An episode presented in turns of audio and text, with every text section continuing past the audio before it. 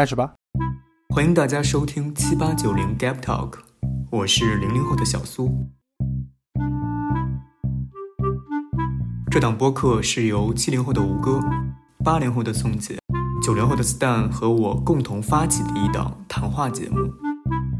经历了私塾，目睹了大饥荒，参与了三线建设、返乡调动、下海科技创业的清华老学长王伯伯，是我们本期走进社会议题的陌生人。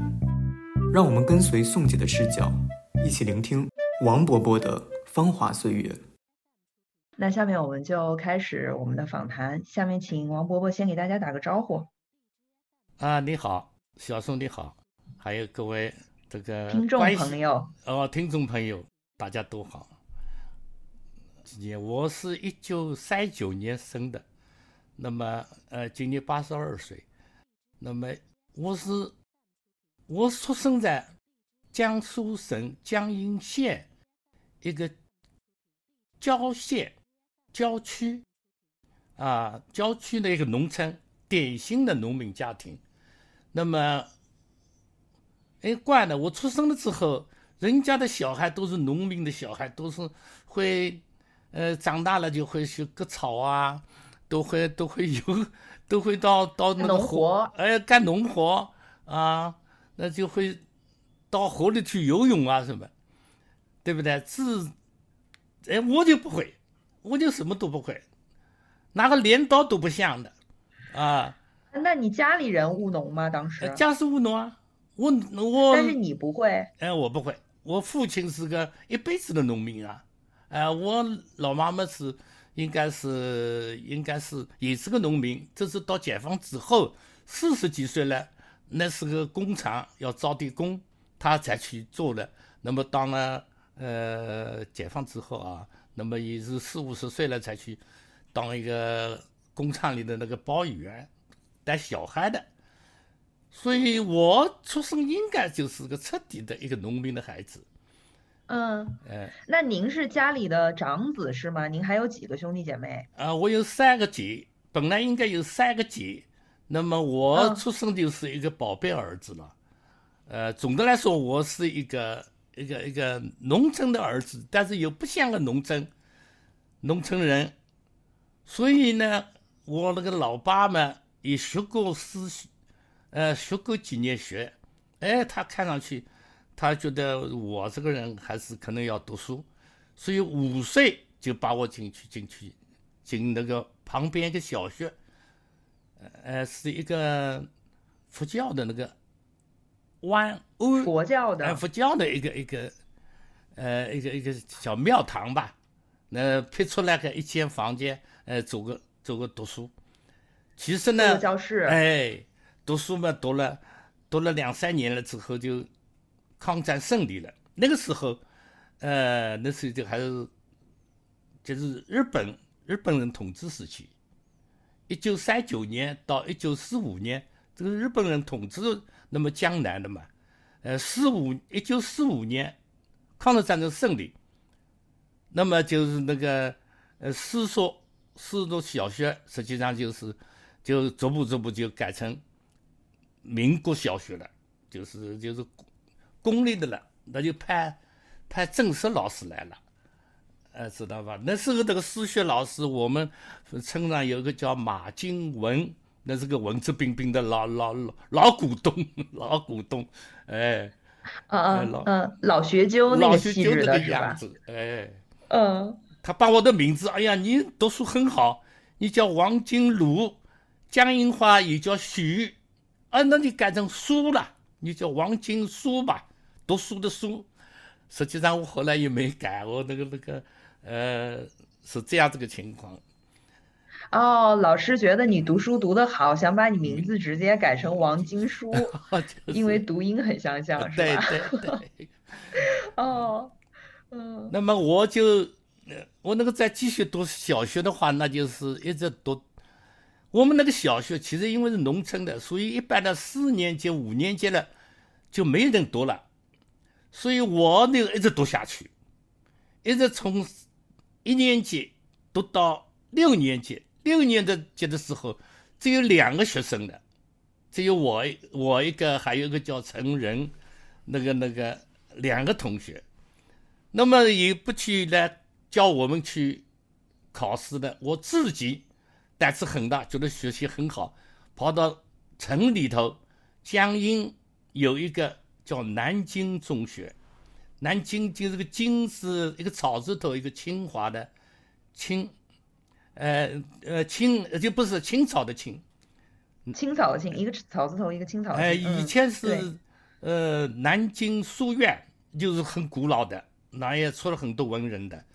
我自己去考啊，一九五零年，呃，自己去考，竟然还给我考去了，呃，考取了。哎，那您还记得那时候考的是什么内容吗？就是写文章什么的吗？不是，那个是已经解，已经解放了，一九五零年解放了，那就是语文和数学。两门课，哦，呃，语文，呃，还有数学，小学也有数学的呀，对不对呀？加减乘除啊，什么东西的都有题目的，我考的都很好，不比他们城里的小孩差，所以录取了那个，呃，南京中学，那是重点高中，重点中学。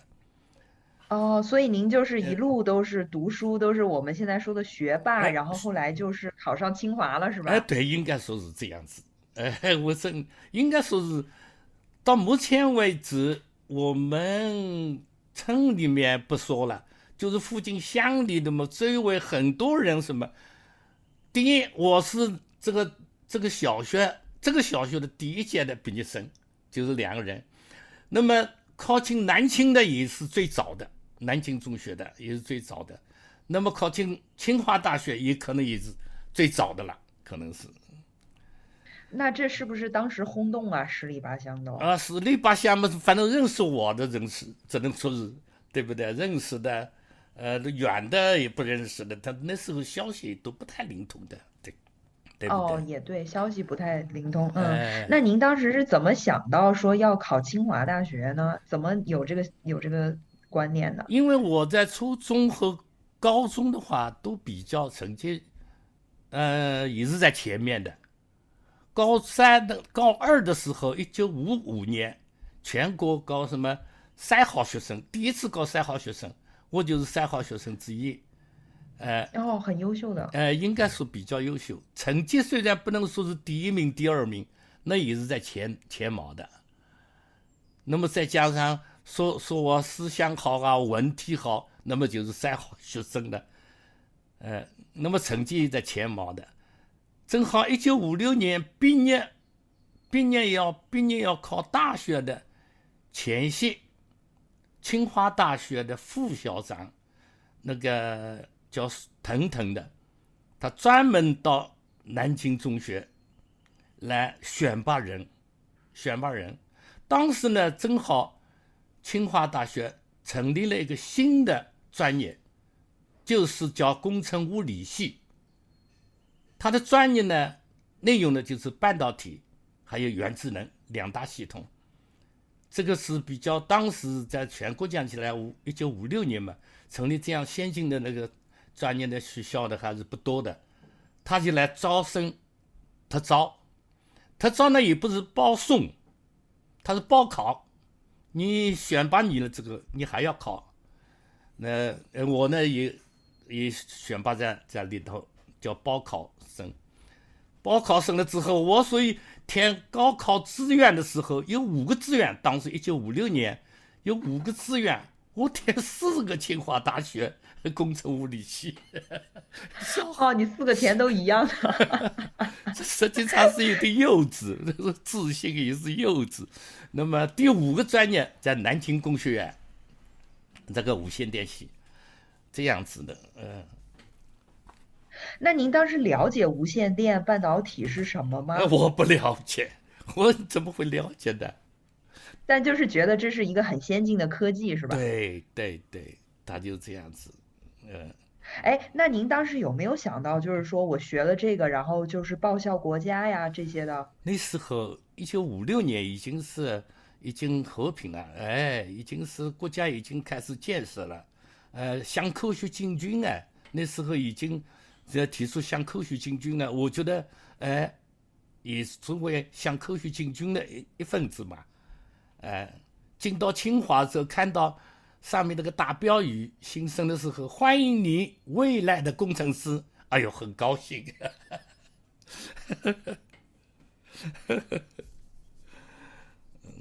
那您一直就是南方人，您也说了，就是在南方的一个农村，就是可能平常呃也不会去很大的城市，但是突然一下去了北京那么大的城市，当时您第一次去北京是什么感觉呀？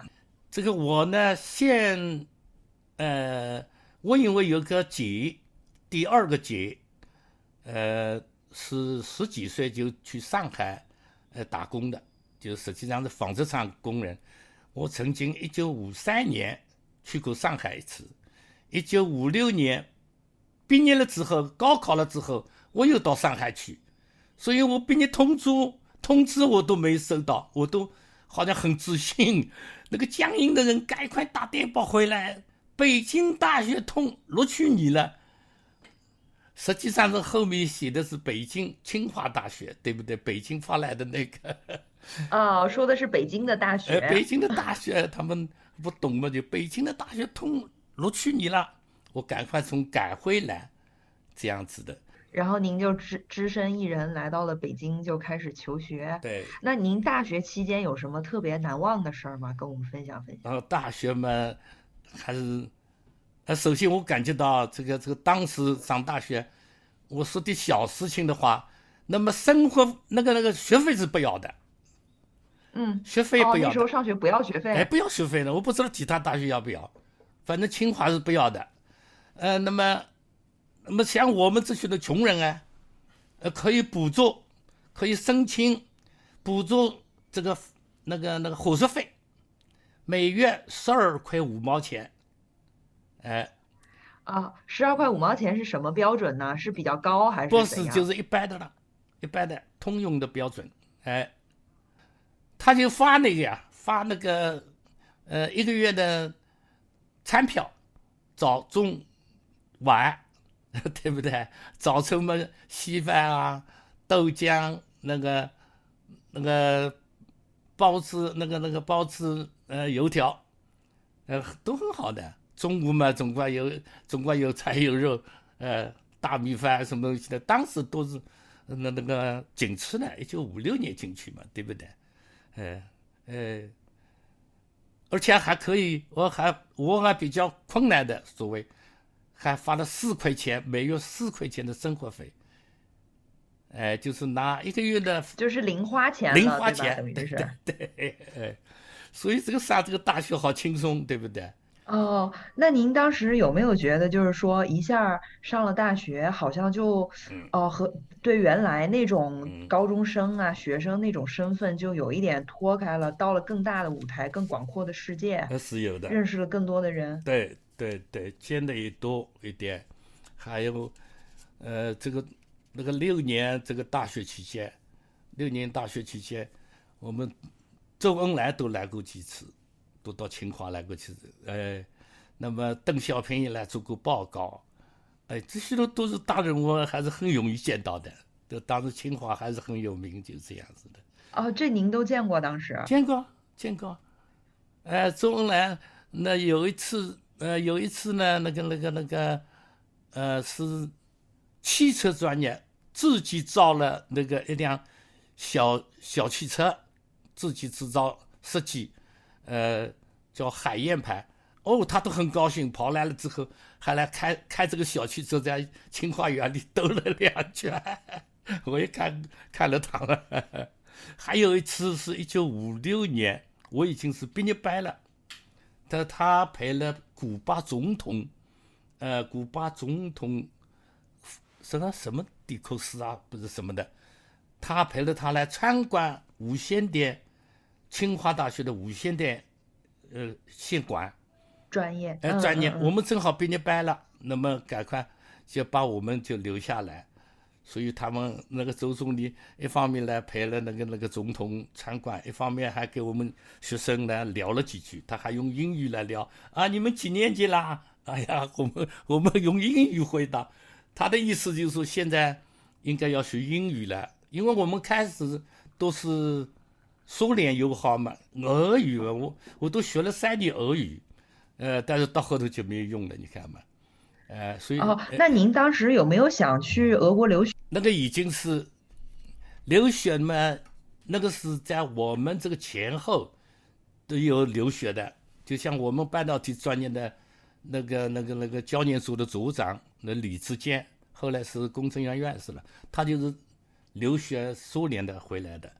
我们我们要到六二年才毕业，那时候已经给给苏联已经哦交恶了，嗯，交恶了就不可能去苏联了留学了，呃，所以我们也蛮尴尬的。那个时候毕业了之后，苏联的资料拿不着了，嗯，对不对？嗯，对。那么美国呢，又没有什么建交什么的，还没有建交，没错，哎，都得靠自己，都得靠自己，信息很差，嗯。信息很差哦，所以我们这个半导体事业在那一段时间是个是个只能自己瞎瞎搞了啊，摸着黑在前进，在摸索，摸着黑的在前进。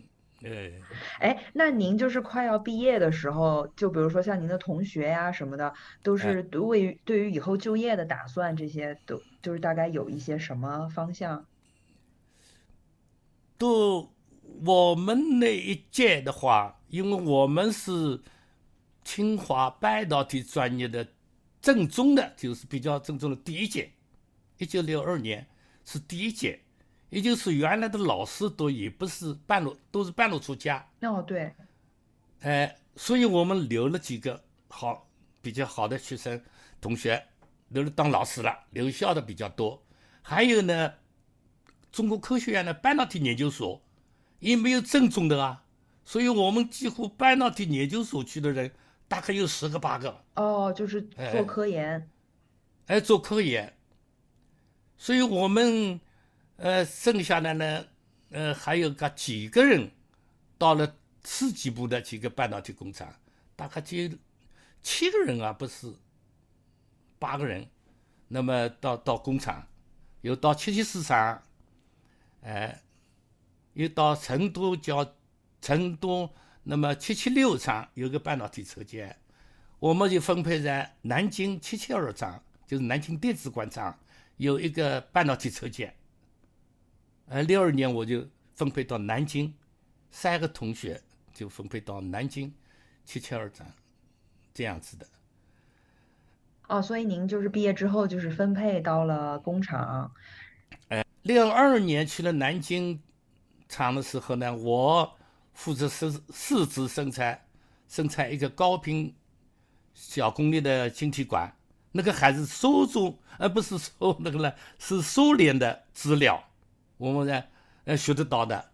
那么我一个同学呢，负责小功率的低频三极管，也是苏联的型号，这苏联的资料，这个当时还是比较，应该说还是比较拿得稳的。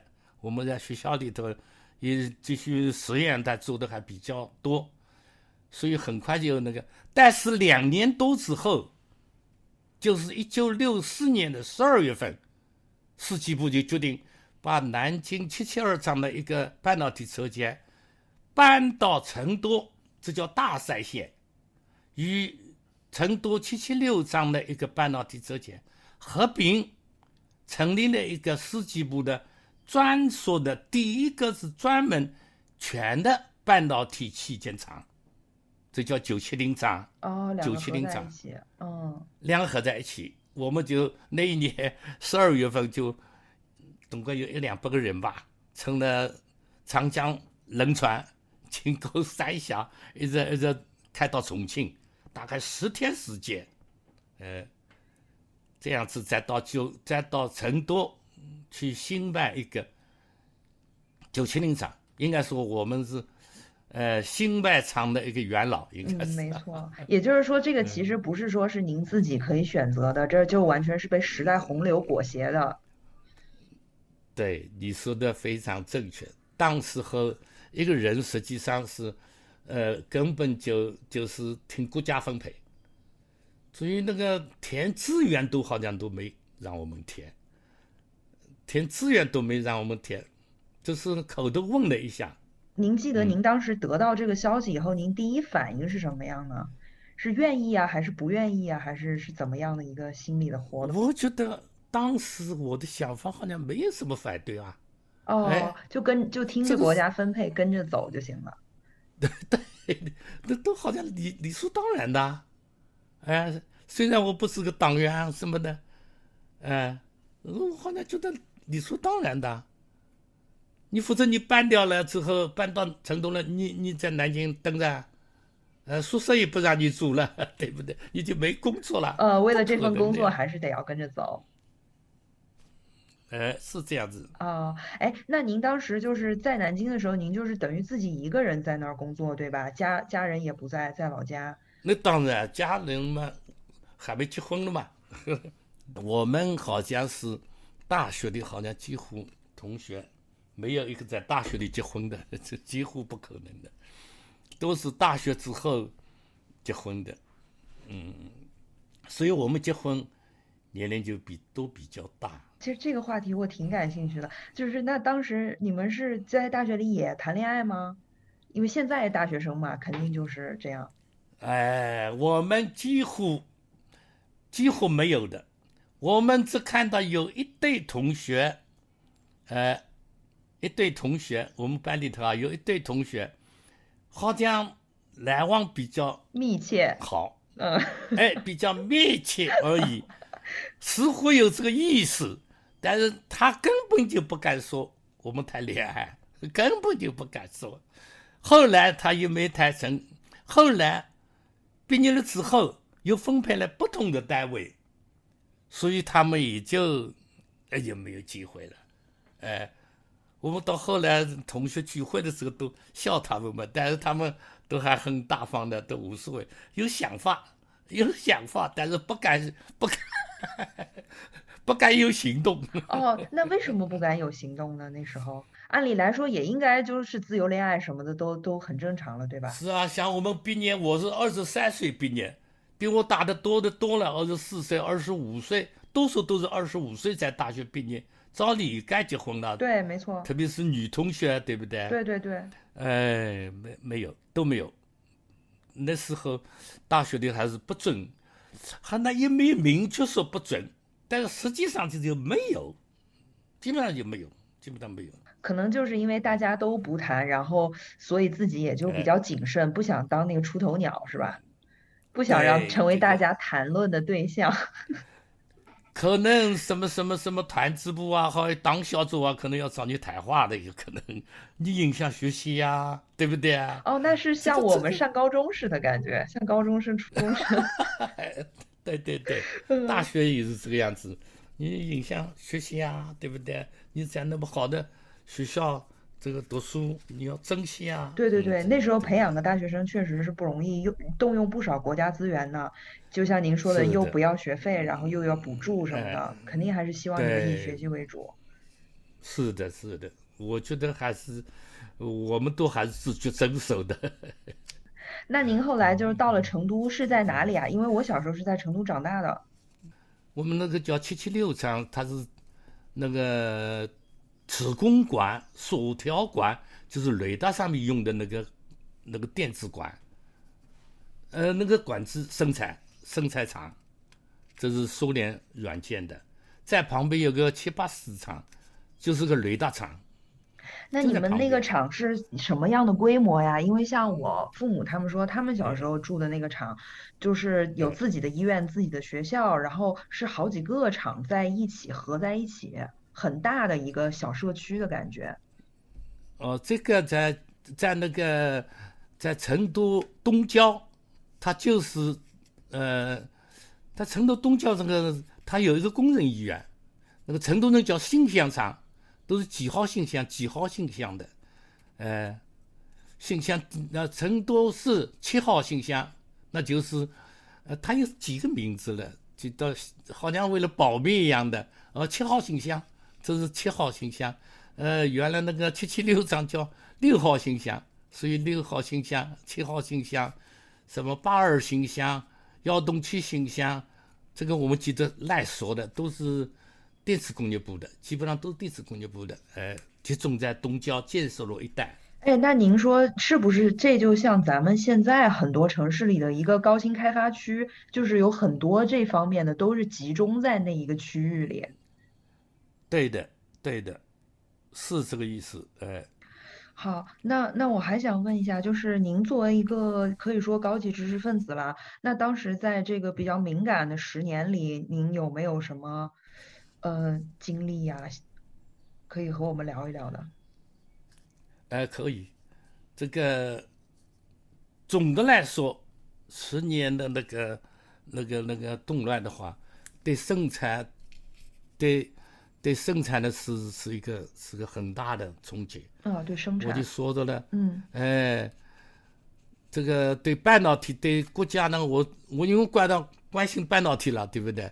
那么对半导体的事业是两个冲击，一个呢就是说。半导体呢，在七十年代前后吧，也就是这你说的十年那个动乱之下，哎，还是普遍开花，正是出成果的时候。哎，但是它那个普遍开花都是呃低端性质的，低端性质的生产普通的就是收音机的二极三极管为主，知道吧？那个就是。民用的不光呢是，哎，都是民用的。当然用到军事上面，那也只有我们四级部的工厂可能还有可能，对不对？呃，技术力量啊，呃，这种可以做的比较稳定，比较。那好多地方厂，就包括后来的我去的或者我也熟悉的什么，常州半导体厂啊，呃，苏州半导体总厂啊。还有我的老家江阴，还有个晶体管厂啊，都来，呃，长沙也有晶体管厂啊，这许多厂，实是一哄而上，都在七十年代前后，从技术力量或者在资金投入上头，都是很不足的，都是，都是中国人喜欢一哄而上，一哄而上还是一哄而散？您说的是？一哄而上 应该是，呃，到后来就变成一哄而散了嘛。呃，现在都都没有了嘛？那些都地方上都没有了嘛？也就是说，这个资金啊，然后技术啊什么的都完全跟不上，是吧？一段时间以后，嗯，对，所以这这是在半导体发展上面也是低端低端产业的一哄而上，这是一个弊端。另外嘛，一个还有三线建设，呃，像半导体厂。搞三线建设，实际上是没有必要的。你譬如我后来去的一个，去的一个叫，呃，成都郊区，实际上是仁寿县一个界地镇上面有一个叫四四三药厂，我们叫它四零幺信箱，成都四零幺信箱，它就是，它就是，就是在山里的。山坡坡上面建造一个厂，自来水都没有。你想搞半导体，水质要非常的高，要非常的稳定。我们水就是从河里头打上来，搞一个小自来水厂，再流下来，再把它要所谓我们要把水要搞得很沉，要没有杂质，对不对？半导体清洗都要这样的个水呀。你想要经过多少的那个过滤？你在大城市，嗯，哎，在大城市嘛，自来水厂至少给你过滤了一条一道了吧？在那儿，你只要从河水要过滤。那是谁就是会决定把厂建在这样的地方呢？当时的体制怎么是怎么成为这样的当时这是这是中央，这个感觉到给苏联好像好像好像有有。有可能还要打战啊，不知什么的哦，有危机感了，对不对？呃，要备战备荒为人民这个口号，呃，备战放在前头，备战嘛，那就是这些的重要的工业就要靠到山洞洞里呀，呃，哪个山沟沟里呀？对对对，嗯，哎，都要移到后方保护起来。哎呀，对，那么四川嘛叫大后方。那么四川那个城市里还不是最那个，还要到山区，就这样子的个政策。实际上那些都三线厂，实际上都有的好的嘛，就搬到城里郊区，呃，要好一点那个生活条件。基本上那些都机器啊、厂房啊都荒废了，都荒废了。您是说就是原来那些机器厂房对吧？就是在搬走的时候，原来的就荒废了。搬走的那些都有的根本就不能搬走的，对不对？呃，都没用的，都报废了，在那儿已经干了十多年了，也也也没多少大用处的，对不对啦？所以浪费很大的三线建设，应该是浪费非常大。嗯，但这也是特殊历史时期，就是可能没有办法避免的一个决定哈。其实也间接影响到了很多人的生活。就像我的父母，如果没有这个三线建设，他们就可能离得很远，一辈子也不会见面，也不会相恋。您是也是在这个，也是 在成都那边找到您的爱人是吗？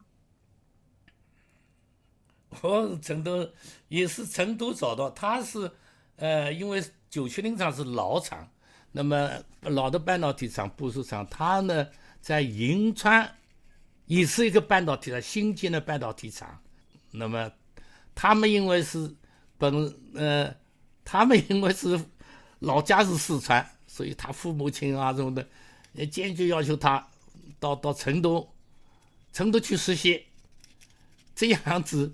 那么他就是作为一个学习的工人到我们九七零厂来，呃，我们我们当然也是一个在九七零厂应该属于这个知名人士，嗯，技术大拿，技术骨干，哎哎，那么反正是也是个知名人士，呃，而且还负责当时还负责生产技术，呃，厂里的生产技术，虽然那时候还是。半停工的状态，但是我还是，呃，这样子。他们年轻漂亮嘛，等等的，应该说是还轰动了一下我们东郊好几个厂。那么就好像看看明星一样的，呃，他们。我能想象，我能想象那个那个样子。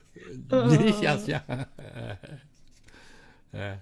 他们这样子倒的九七零厂，那么人家说起来，我是好像利用自己的优势，呃，找了一个年轻的漂亮的姑娘，这也也得出有缘，只能说是，哎，我们相差十多岁呢，呃。那哦，那您之后就是，嗯，又经历了很很比较艰难的返乡的一个经历，是吧？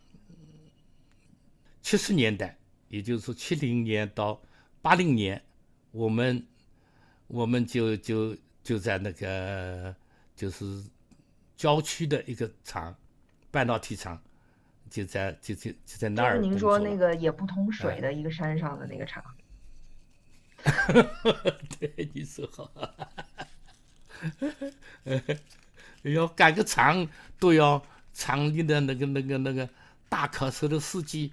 啊，谭师傅，来来，我们要到哪里哪里去去赶场哦？大家坐上去哦，什么的，坐了大卡车，这个弯来弯去。呃，礼拜天到哪儿去买买只鸡呀，或者什么什么烤烤改善改善生活。呃，买呃改善改善生活，就这样子的。哦，那也就是说到这个厂，完全就是为了能够和夫人调到一起，当时。哎，我是这个目的。哎呦，不容易。呃，然后呢？经过这个厂之后，您说这是七呃多少？七十年代？七十年代，我正好十年，在那儿十年。我认为是技术上面什么都荒废了，都荒废了，因为它是低端的重复。那时候已经是呃集成电路都已经开始了，集成电路。这个信息还是有的呀，对不对？小规模的集成电路都已经开始了，我们这许多厂都还是生产什么？您说是哪里小规模的集成？就是说中国别的厂吗？还是说外国？国外都已经有小规模啊，大规哎，逐步逐步中规模的集成电路啊，什么都已经开始了，都已经投入生产啊或者什么了，这个已经那个了。实际上我们要赶的话，假如没有这个这个这个这个文化大革命的十年十年的干扰，呃，还两点，我就是一个是文化大革命的干扰，还有一个什么就是三线建设，是靠山进洞啊，这么分散、低端、重复性的呃建设，晶体管厂。这样子两个大的方向性的错误，所以把我们国家的半导体集成电路事业就落后了很多。哎，那您说的是这个在您是在厂里面，那您不说你有一些同那个当时的同学，他们去的是那个研究所嘛，就中科院什么的，他们当时的情况呢？他们当时情况，那就是他们就提。他们也是信息比我们更多一点了，对不对啦？他们的资料啊什么那些的更多一点，他们也是告诉我们，就是国外已经怎么怎么着了。那他们也只能做一些研究，包括我们清华大学的那个微粒子研究，呃，那个那个原来半导体教研组，后来就改成微粒子研究所，就呃搞集成电路的研制了。啊，但是作为工厂讲起来。就好像要要晚几步的，要晚一步的，对不对？你像那个郊区的那个厂子更没有力量的，在硬件和软件上都都赶不上。哦，然后您就是这十年以后到了八十年代，您就差不多返乡是吧？如果给您八十年代您的人生选一个关键词的话，八十年代我就自己。呃，找一些同学啊，找一些关系啊，那那他倒还允许我调离了，哎，那么我就调到常州半导体厂。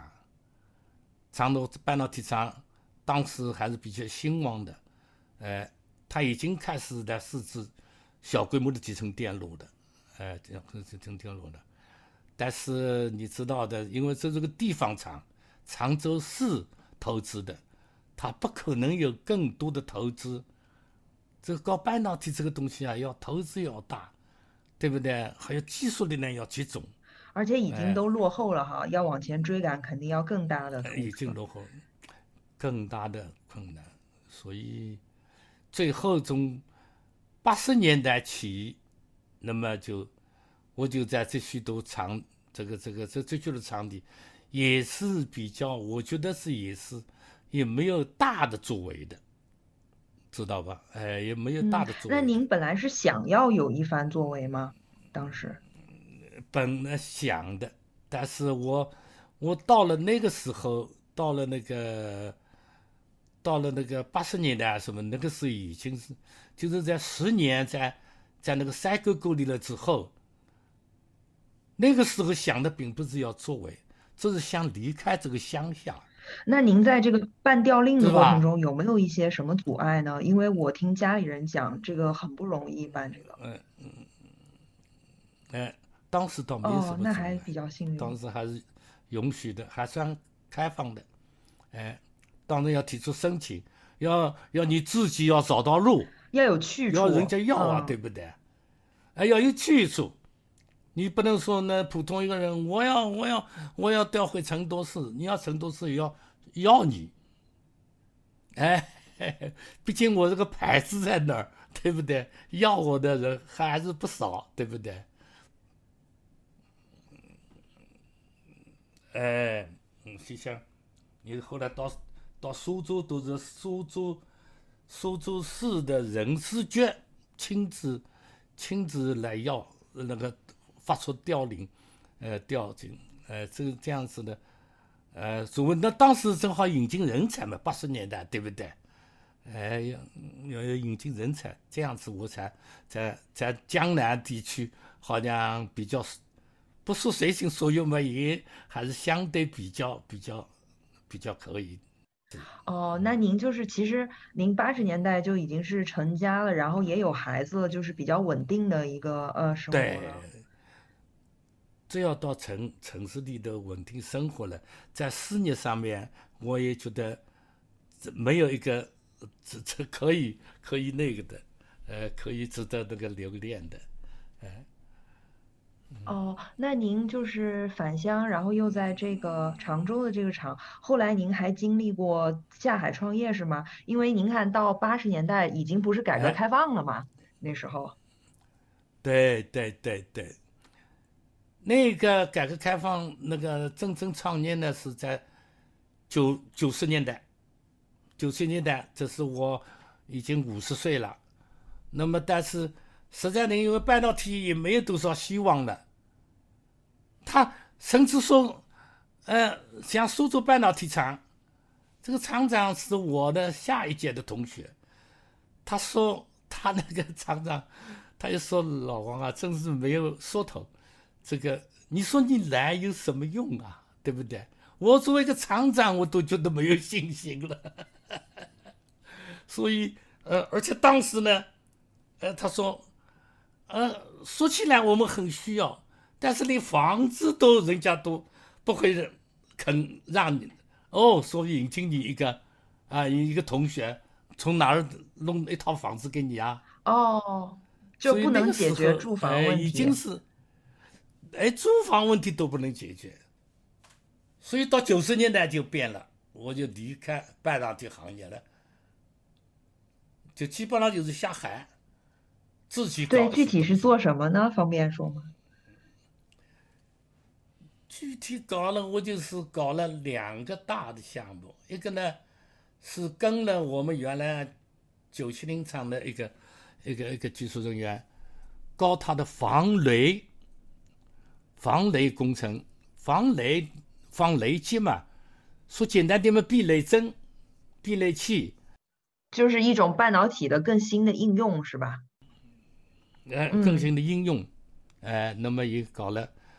呃，也搞了一段时间，那么后来嘛，自己也办一个厂，自己办厂嘛，就是搞一些电视灶的装配。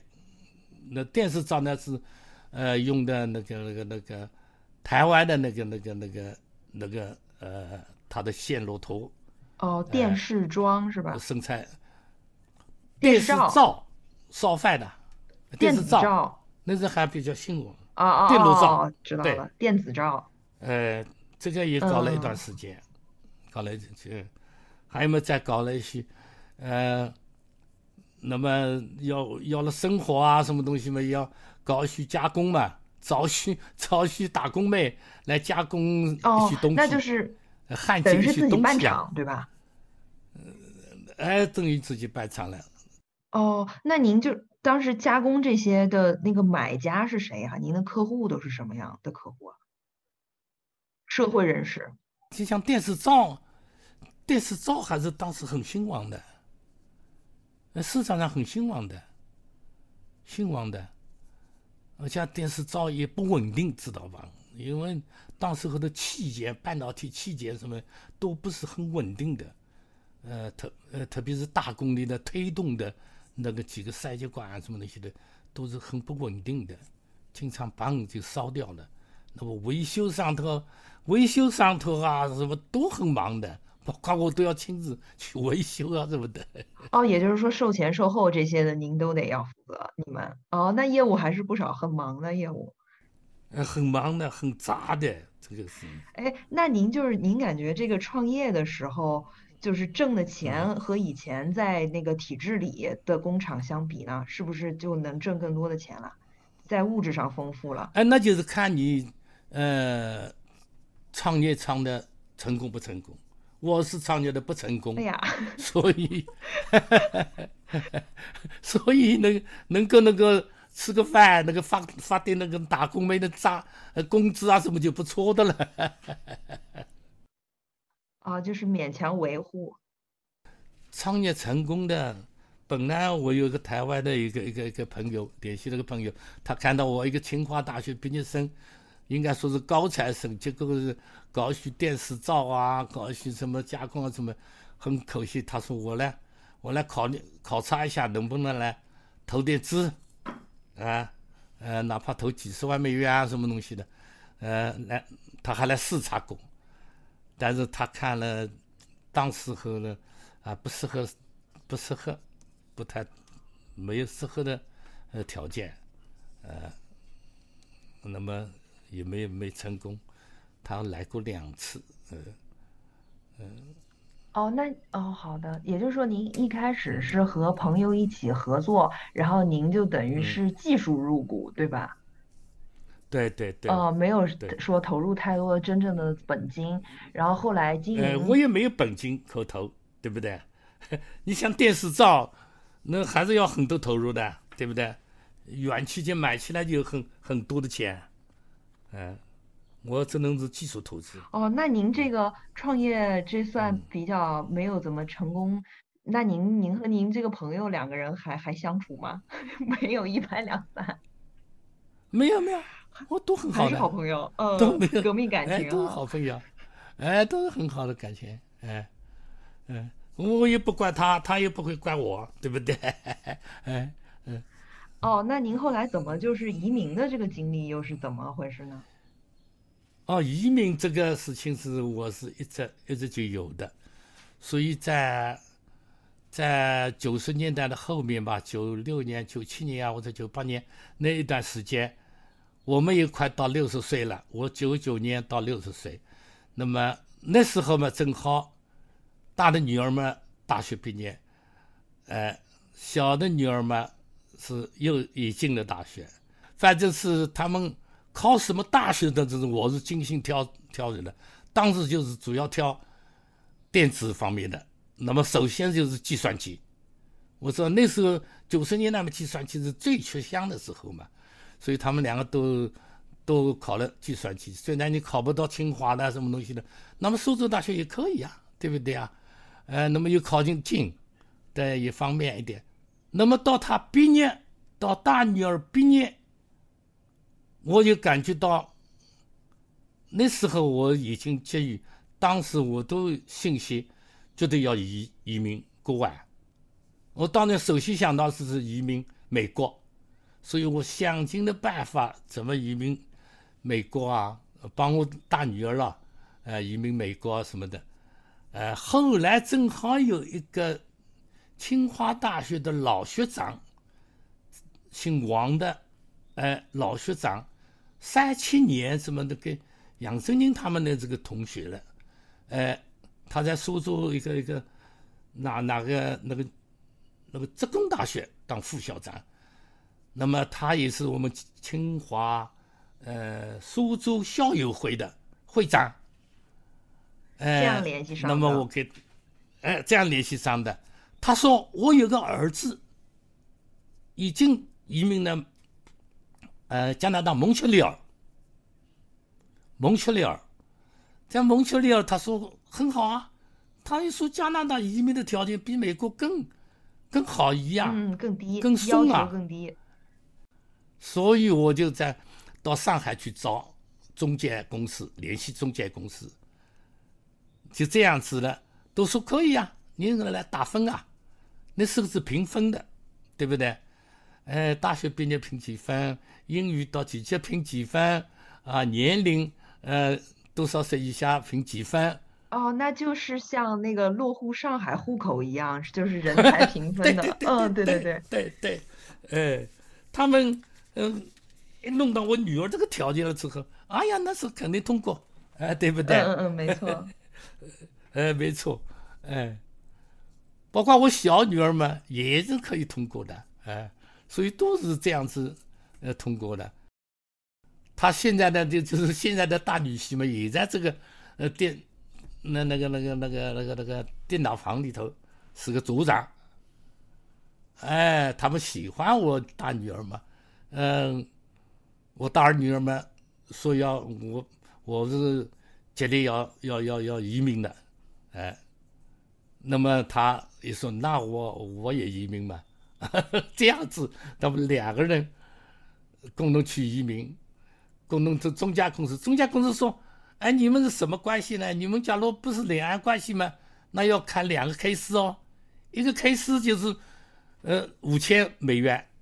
假如你们是两岸关系嘛，就一个 case 了。哦，两个 case 嘛，也只有五千。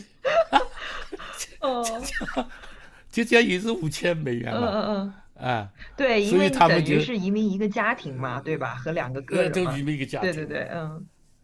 哎，所以这样子，就就择日不如撞日是吧？就 跟结婚了，有缘分，这是缘分，有缘分嘛，就所以准备结婚、移民，哎，这样子的。嗯，很挺圆满的，听起来。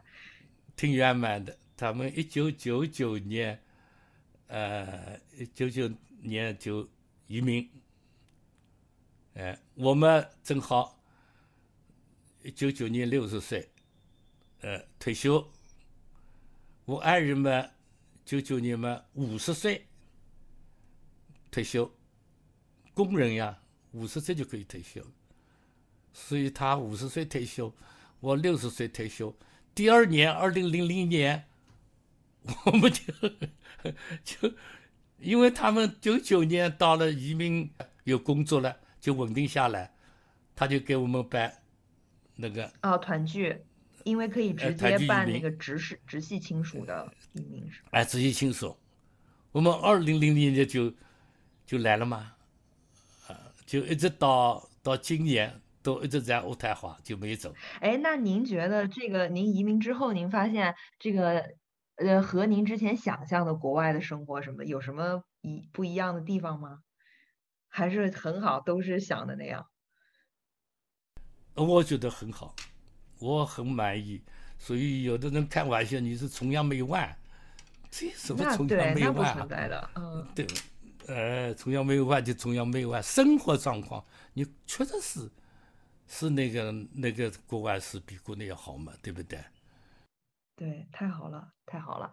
那呃，那最后基本上我这个差不多就是还有两个收尾的问题了。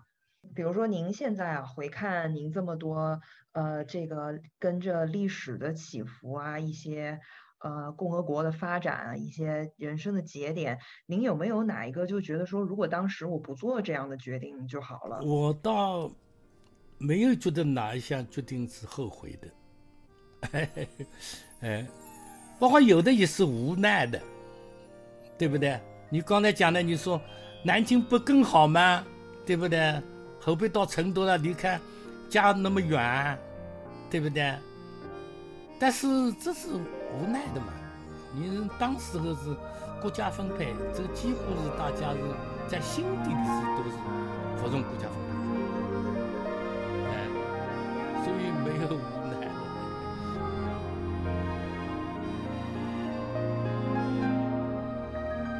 以上就是本期节目的全部内容，非常感谢你的收听与陪伴，我是小宋。如果你喜欢我们的节目或是我本人的话，欢迎你通过以下平台订阅和关注我们，第一时间获取节目信息。请移步微信、荔枝播客搜索节目名称七八九零 Gap Talk，G A P T A L K。好，那我们下期再会。